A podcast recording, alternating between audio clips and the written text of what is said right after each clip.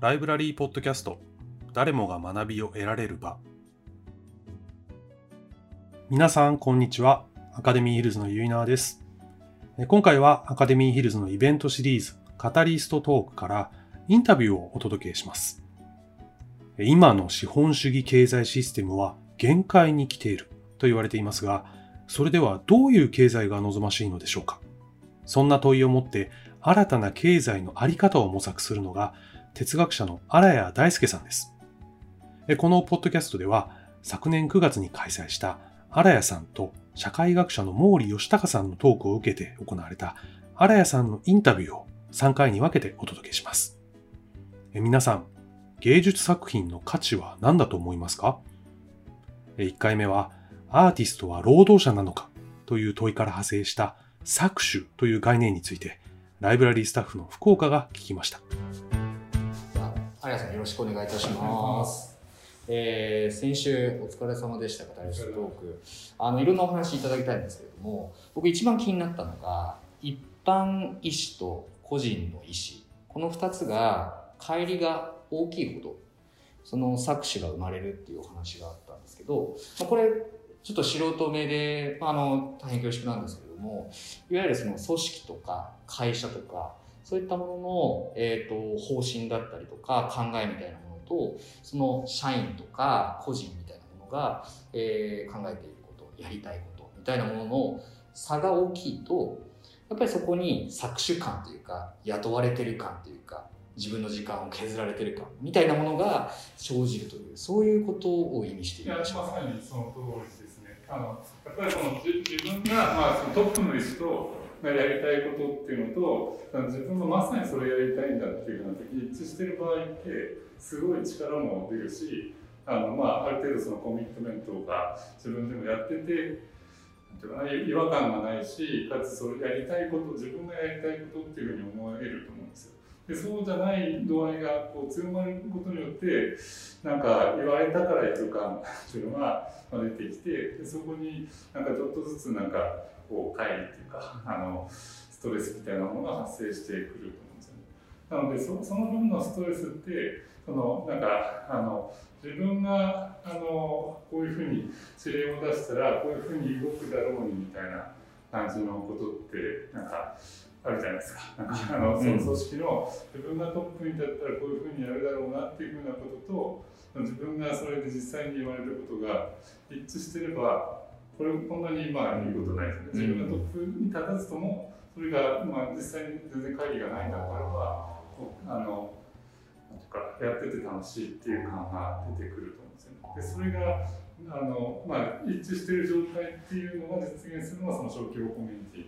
ていうやつで。まさにその、まあ、みんなで決めるっていうふうなところもそうですけどでもその決まったことっていうのが自分がまさにやりたいことだっていうふうな状態で人がいるときにすごい、まあ、パワーも出るし、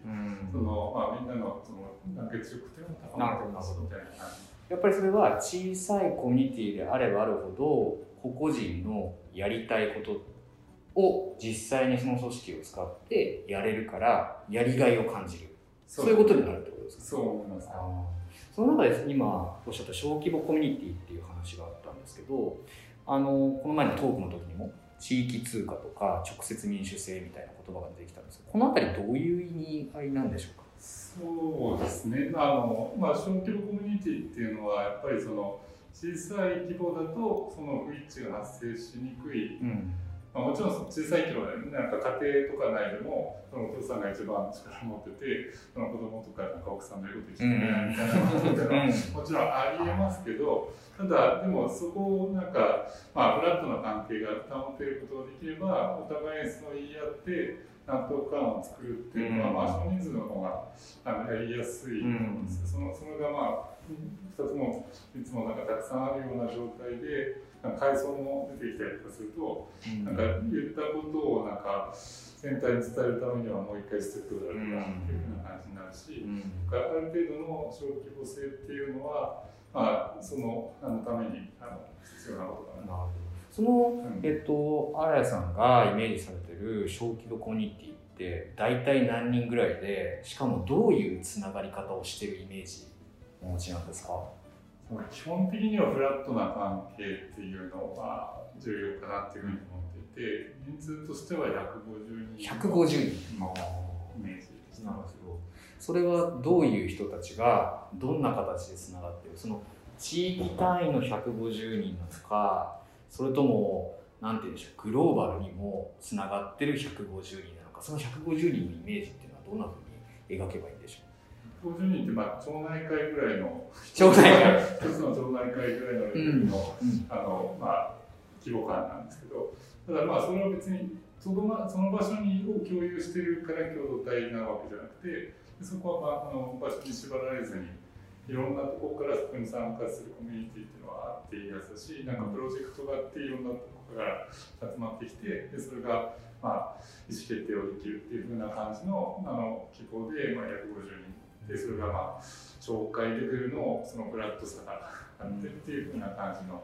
イメージですね。150人ぐらいだとその一般意思といわゆる個人の意思っていうのがあまり齟齬がなく大きな乖離もなくみんながストレスなく、えー生きられる生活できる、まあ、そんなようなふうに感じられることができる社会を築けるんじゃないかそういうことまあ、あの規模の問題だけじゃなくてやっぱりシステムの問題としてもその直接民主制っていうのがまさにそこに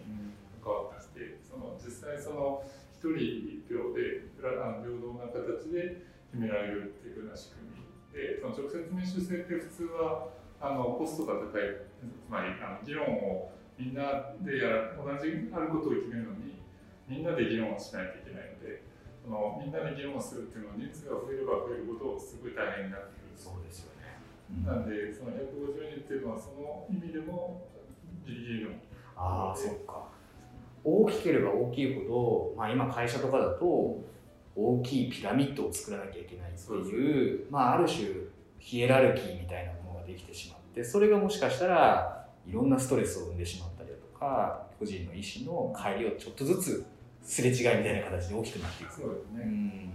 だ大学の教授会みたいなぐらいが、100人から150人ぐらいが、なんですけど。